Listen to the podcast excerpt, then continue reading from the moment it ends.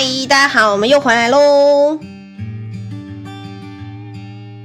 西瓜顺畅饮已经正式上市喽，里面有益生元加上后生元，可以帮助你顺畅不卡关，还可以帮助消脂，帮助身体的循环代谢变好哦。有兴趣的呢，可以私讯 IG 哦。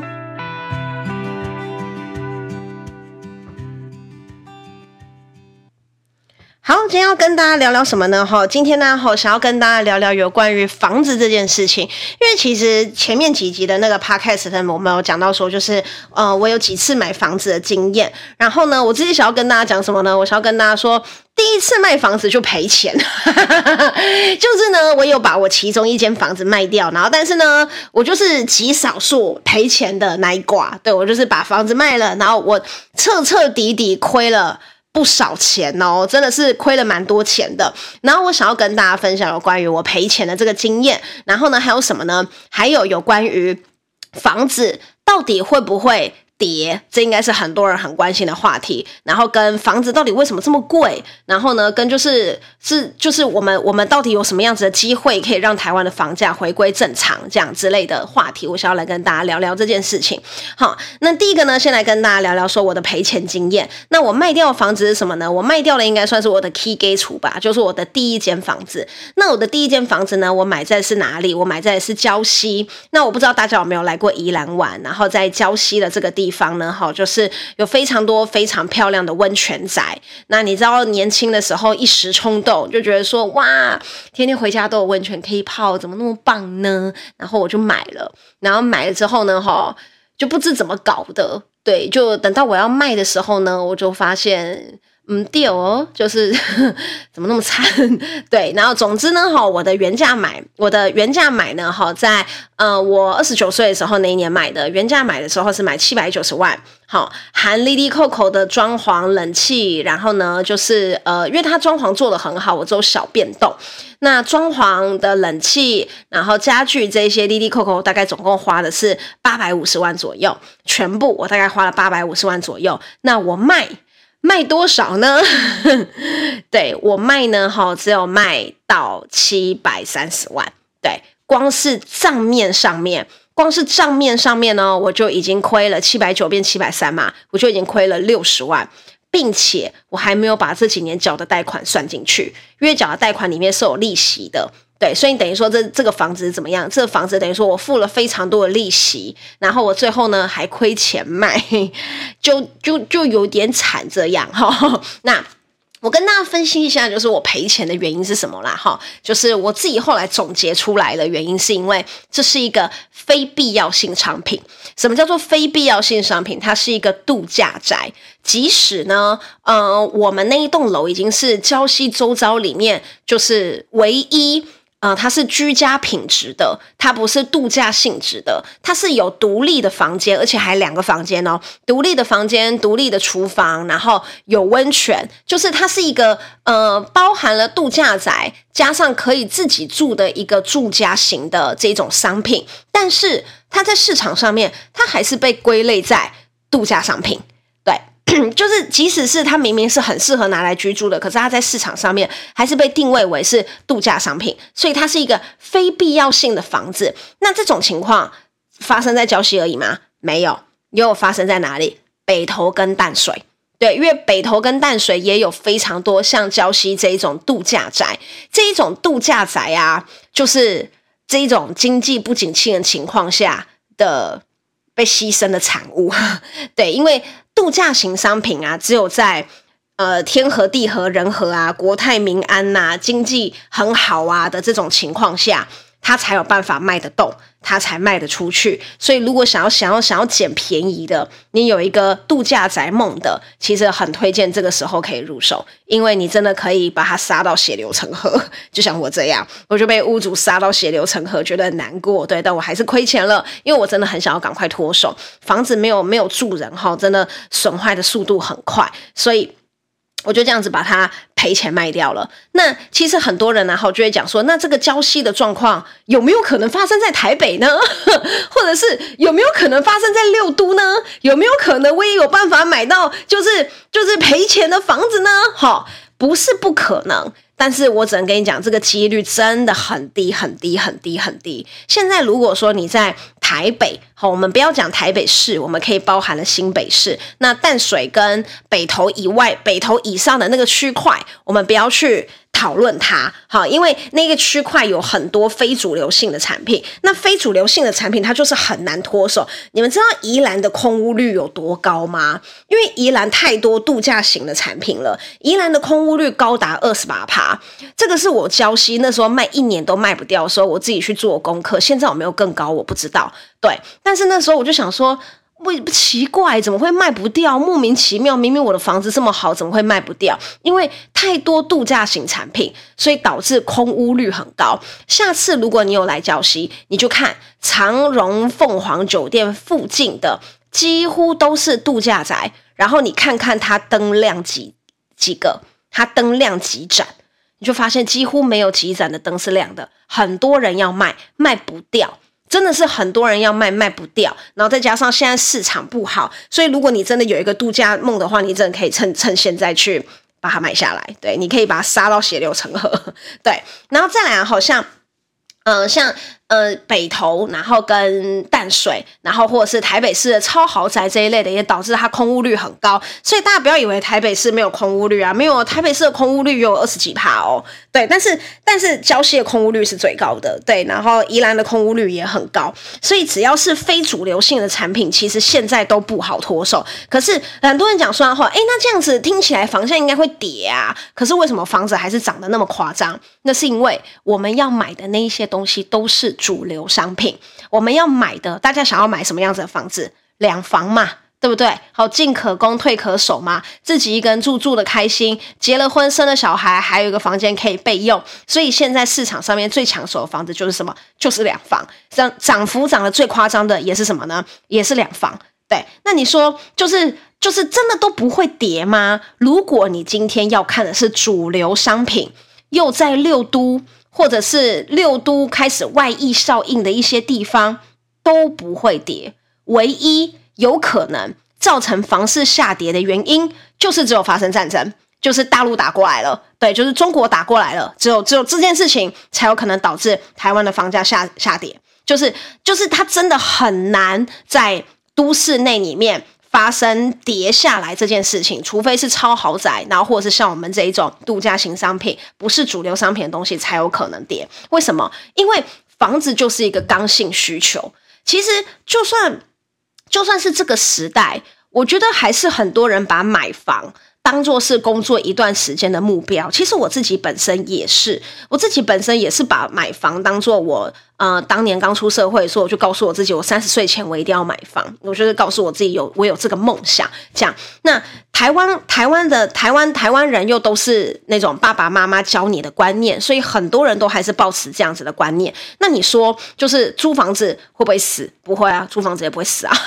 对啊，租房子也不会死啊，就是你一辈子租房子也不会怎么样，对不对？好，那再来呢？另外一点是什么呢？就是台湾的土地其实相当的少。就是不知道大家有没有触到这件事情，就是台湾的建地其实不多，然后如果你勉强找到一块建地，它也早就都有大集大集团、大建商把它买下来，然后等着养地，然后等着帮它变贵，然后再盖起房子来，这样，所以台湾的房子只会越来越贵。那再来还有另外一个，我觉得也是最重要的，就是屋主心态。对，就你们以为 每个屋主都跟我一样，宁愿亏钱也要把房子卖掉吗？你们以为每个人都这样子吗？真的没有，就是大部分人的心态都是我不要亏钱。所以其实大家知道我一开始房子开价是开多少吗？我原本是觉得说我不要当台湾房价上涨的那个人，我就是平买平卖就好。对，但是其实。大家都知道这几年物价通膨很严重，所以其实我其实讲真的哦，我要是开八百九，我大概觉得都跟我六年前买的房子七百九的价格是差不多的。对，那如果说你看我把通膨再算进去的话，我是不是亏更多？所以大部分的屋主就是什么，我不要赔钱，谁想赔钱？谁想赔钱卖掉一个自己当年花很多钱买来的东西？没有人想要赔钱，对。所以你要怎么样找到便宜的房子？你要去找四十年、五十年前那一种很老旧的房子，那一种房子才有可能用很低的价格买到，因为他四五十年前买的时候就很低，然后他贷款早就缴完了，他现在只想脱手。可是那种房子买了，问题很多，管销重拉，又要都更，又要干嘛，很麻烦。对不对？所以大家想要买房子，都会想要买什么？十年左右新房，十年左右新房也是很推荐给就是新手买。对，然后预售屋其实不太推荐给新手买。如果有人对预售屋有兴趣的话，可以去找我们前面几集的 podcast 来听。对，就是预售屋其实不太不没有到很建议啦，因为你要会看。对，按、啊、我们预售屋的一些陷阱，大家也可以去找前面的 podcast 来听。好，然后再来哈，就是。很多人就会讲说啊，哈，就是，呃，那房价都这么高，对不对？那我我我到底要怎么办，对不对？我想要买两房，然后又是主流商品，然后就是又都买不到。诶，大家知道现在其实是，其实现在台湾状况是有一点，你有钱未必买得到房子这件事情，大家有有有察觉到这件事吗？因为我姐姐也要买房子，然后跟我朋友也要买房子，所以其实我最近很常陪着我的朋友到处去看房子。你们知道三重地区就是水岸两侧。水岸两侧那些新房子，就是先啬宫啊，然后跟三重站啊，这两侧水岸两侧的新房子里面，你几乎买不到两房诶、我我讲真的哦，你一千五是买不到两房的，因为没有人要试出，太抢手了，几乎都是一试出马上秒杀，一试出马上秒杀。就你知道，就是就是你你你就是有钱，你都不一定可以买到你心仪觉得很棒的房子。对，然后三房勉强还有，但是也是很快就卖掉，就是就是真的现在有一种一房难求的感觉。那你说哈，三重这种鬼地方，居然两房要一千五，谁要买啊？好，我跟你讲，谁来买三重的房子？台北市的人，台北市的人来买三重的房子，因为对他们来讲，三重离台北市很近，但是房价只要台北市的一半，所以他要不要去那边买？要。所以这也导致了为什么中永和那边的房子也是这种情况，两房要一千三，谁要买啊？哦，不好意思，秒杀哦。为什么来买的人都是谁？来买的都是台北市的人。都是台北市的人的孩子大了，需要有自己的家，可是台北市买不起，所以他就往新北市买。新北市的人长大了买不起，他就在往哪边买，就一直这样子，一直往外扩，一直往外扩，一直往外扩。所以你就会发现，不管哪里都开始出现了令你感到非常惊讶的房价。那再讲讲我家南投。我的我老家在南投，是被道地的南投姑娘。然后南投市那边呢，就是省立医院，然后中心新村在旁边一点有一个叫南投市南投医院的这个地方。好，那我们家呢是呃三十五年前的老房子，我们家的年龄跟我一样大，就是在我出生那一年买的哈。我们家的老房子呢，哈的透天大概可以卖七八百万。对，三十五年老房子嘛，正常七八百万左右，这个这个价格很合理。可是你们知道南投我家那边已经开始开开始出现大楼两房破千万。我第一次我那一天陪我妈去看的时候，我真的傻眼，我想说，哇靠，这是南投吗？我看错吗？这样，然后结果有没有人买？有，卖完，谁来买的？台中人，因为台中的两房不可能是这个价格。对，所以你知道，就是一直这样子外溢，一直外溢，一直外溢，交流到越盖越多，交通越来越方便，你没有必要一定要住在市中心，所以市中心的人会开始往他认为不是市中心的地方去住，所以就导致全台湾现在各地都出现了很让你觉让你觉得很夸张的房价。那你说，那这时候我要怎么办？你就想说，天哪，地呀，我要怎么办？这样我要干嘛？我要去抗议吗？这样呃，七六游行已经结束了哈。那其实呢，呃，房价绝对不会回去，但是政府有开始有一些比较偏，我觉得不是解套方案呐，我觉得就只是。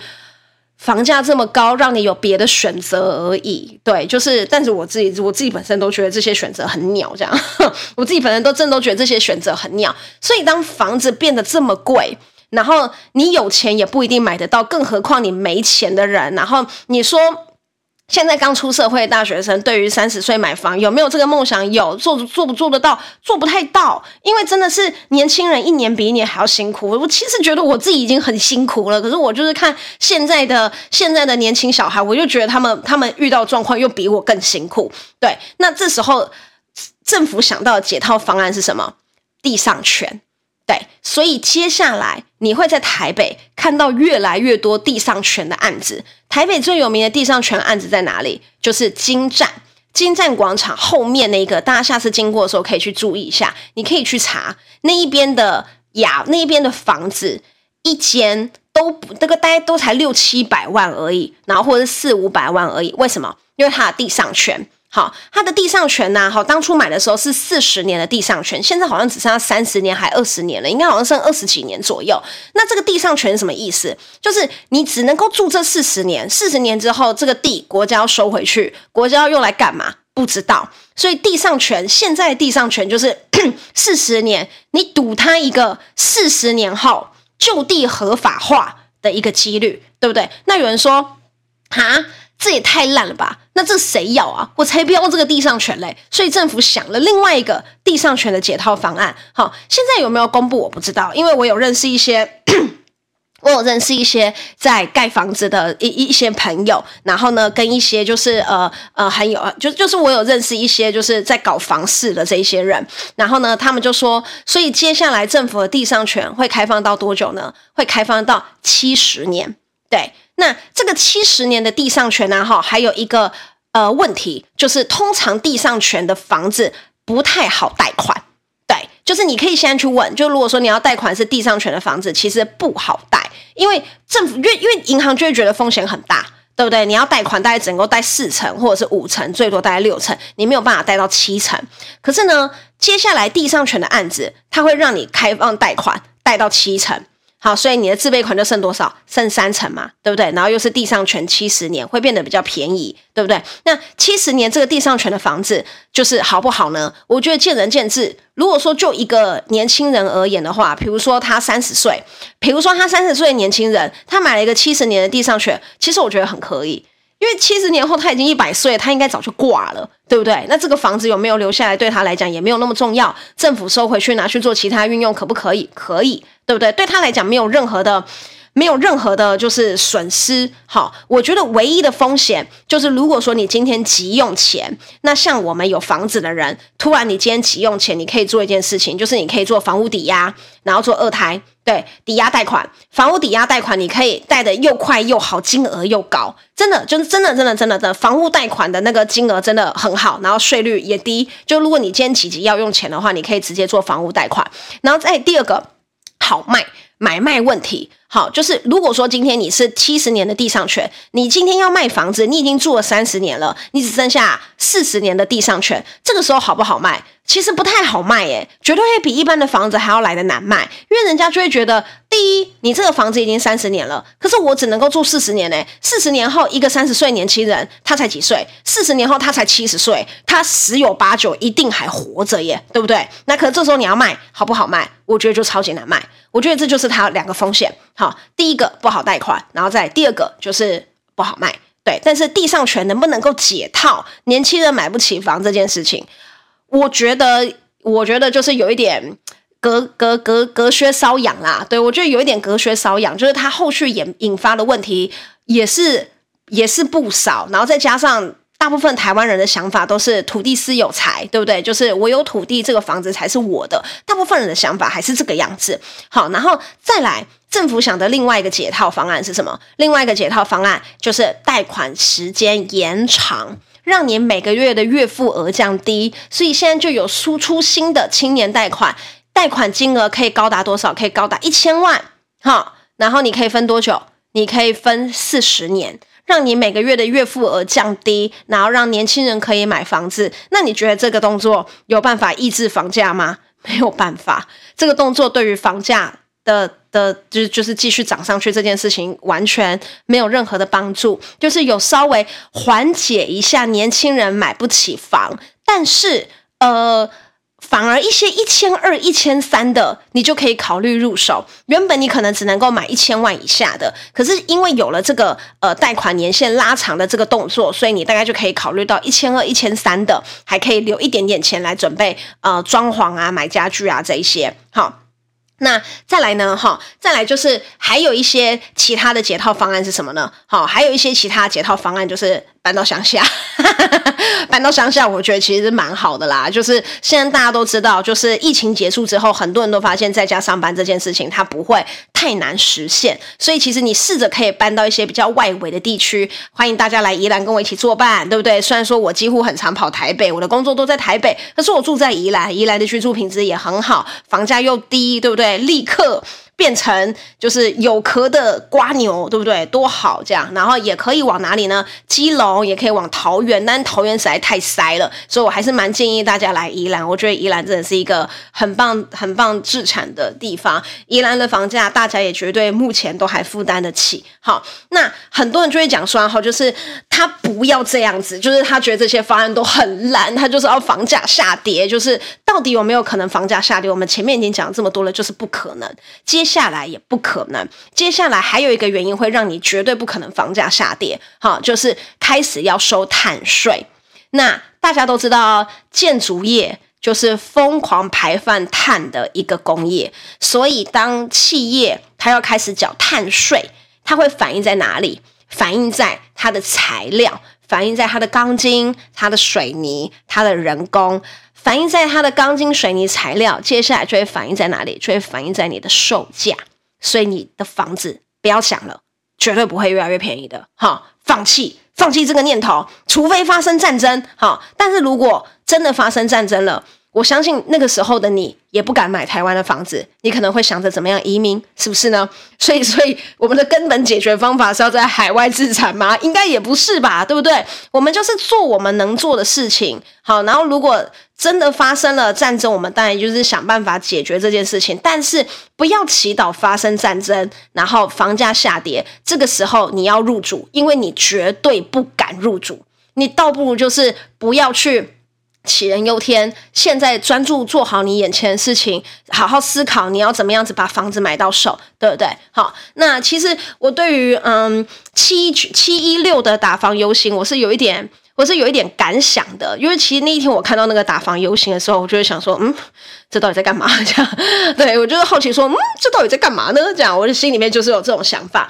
就是其实大家都在喊房子很贵，买不起房子，可是大家知道，其实台湾人、台湾家庭里面，哈，就是拥有房产的人数其实高达八成，你知道这代表什么意思吗？就是没有房子的那群人是少数，大家知道吗？对，就是就你就是你说有有的年轻人就会讲说，我没有啊，我没有房子啊。对，你没有房子，但你爸妈有没有房子？你爸妈有房子，所以你爸妈过世之后，你有没有房子？你有房子，你爸妈房子变成了你的房子。用台湾的人口的那个家庭数，是台湾人口家庭里面拥有房子的比例是高达八成。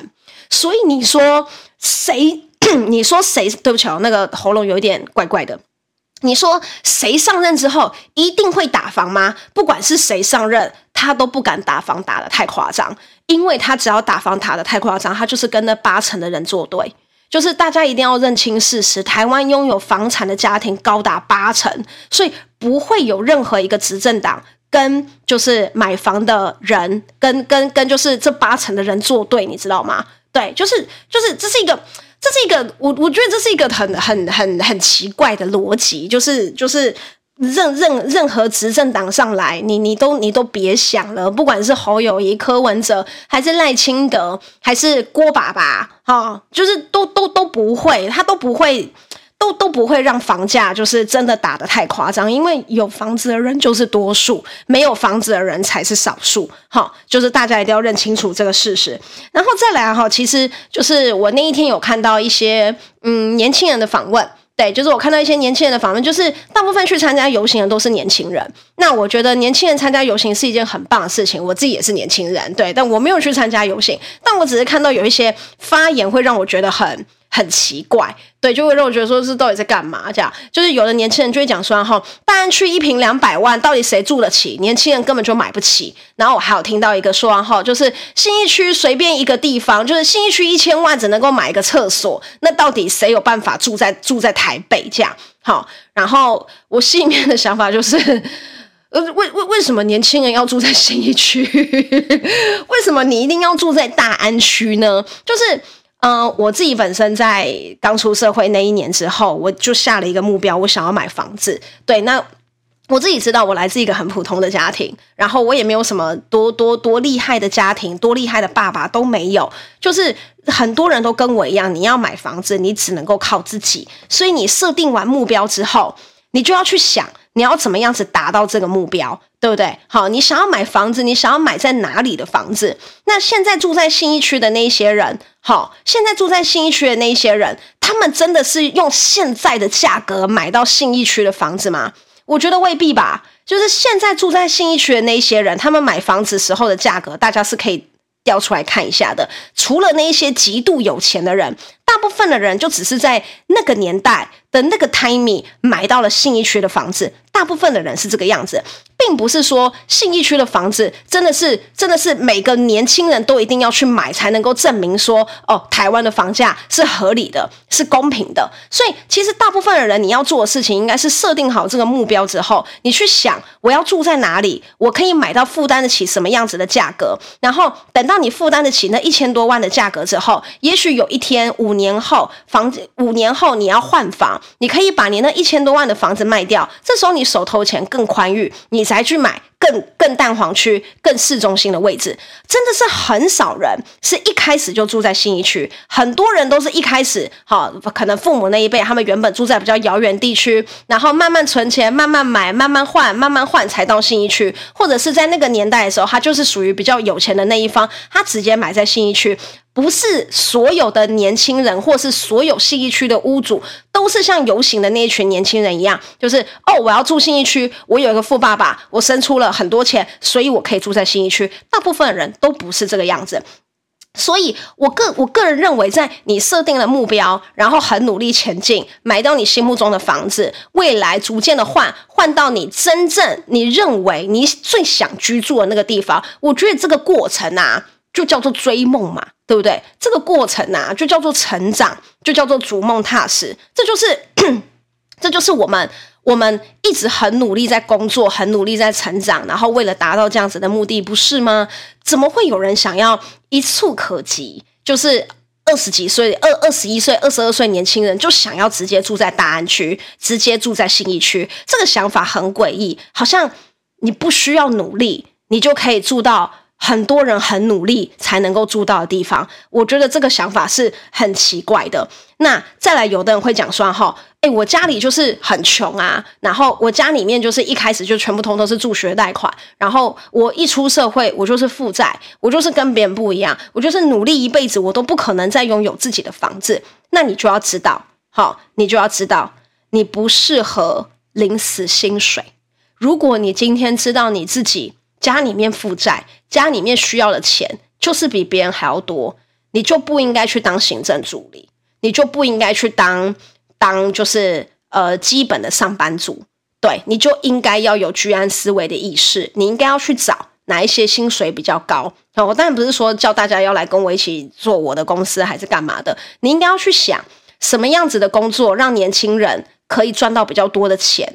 其实现在有很多工作是可以的，那但是你就是要去克服，因为这一种工作叫做业务，不管是车子的业务、卖房子的业务、代销，对不对？哈，海山林的代销或是什么集团的代销，卖房子，哈，不管你是要去永庆还是要哪里，如果你今天你想，你知道你的家境不允许你领低薪，不允许你就是只领个三五万，那你就应该要想办法改变，去找。高薪一点的工作，去想办法赚多一点的钱，而不是来抱怨。就是你的人生一开始就是负的，你跟别人比起来，你就是特别的辛苦，因为你一直这样子抱怨，就主管也不会把你加薪，房价也不会下跌。对，就是讲真的，你你不管再怎么抱怨，这些事情都没有办法改变。你能够改变的事情，只有你自己。你只你只有你自己去想说，好，我很想要赚钱，我到底要怎么样子可以多赚一点钱？我前几天在跟我姐在看房子的时候，在看那个景安文汇，大家如果有兴趣的话，可以去看一下，在那个南市角景安站开的价格还合理啦，但是建商就是呢。对，新那这样建商就是新复发这样呢，对，但但价格是很不错的，两房一千三左右，我觉得有兴趣的人可以去看一下。好，那但就是新复发呢，呃，大家大家自我斟酌哈，大家自我斟酌。好，那我觉得那边遇到一个代销弟弟，我在那边跟他聊起来了，看起来超年轻的，二十二十一岁啊。然后呢，他我就说你怎么会想要来做房来来做代销？他就说。现在就是只有做业务才赚到钱，我就是想要赚大钱，我不想要就是只赚一点点钱，我想要赚很多钱这样。我说哦好，我说啊你这样子一个月卖房子可以赚多少？他说嗯一个月大概可以赚二十几万，你知道吗？就是。就是在你还在抱怨，就是可能你的人生就是很惨啊，都在背助学贷款，然后干嘛干嘛干嘛，怎样怎样怎样啊，这样，然后呢，就是家里面害你都是负的啊，所以你这一辈子都不可能买得起房子啊。但是很多人已经转念，就是已经去做一些呃，可能比较辛苦、比较高压工作，但是还可以赚到比较多的钱。啊，你跟我说啊，可是我就不想要做业务啊。我就说，我就会觉得你意见真的超级多。你想要赚大钱，你知道你家里面需要钱。如果你家里面今天不需要钱，你就做一个，你就每每个月领个三四万，你可以把你自己养活。我觉得这样也很好，这样没有什么不好。可是如果你知道你家里面需要钱，然后你知道你家里面很需要你，很会赚钱，可是你却东抱怨西抱怨的话，你却不愿意做出改变，那那那到底要干嘛？就是真的抱怨。不会导致房价下跌，抱怨也不会让你的薪水成长，请你自己想办法去转另外一个方式，去达到你想要的生活，达到你想要的目标，买到你想要的房子，好吗？然后最后呢，我就希望大家可以再思考一下，如果今天真的发生了战争，大安区一平只剩下二十万，我个人认为也没有人敢买。你就是大家也可以想一下，就是你敢买吗？如果今天大安区只剩下二十万，的话，我觉得就算台海战争真的开打了，大安区也不会瞬间变成只剩下二十万。但是如果真的有那么一天，信义区一平只剩下二十万，我相信也没有人敢买的。所以不要再想说为什么房价那么贵啊，房价怎么样子啊，这个就是一个回不去的事实。你能够做的事情呢，好，就是只能改变你自己，换个地方住，对不对？好，换个工作，赚更多一点钱，对不对？买地上权，然后或者是思考一下，就是呃，用什么样子的贷款方案来买。到你心目中的房子。好，以上呢就是我们今天的轻松女大事小事，希望呢都可以对大家有帮助，也希望大家可以早日买到自己心目中的房子。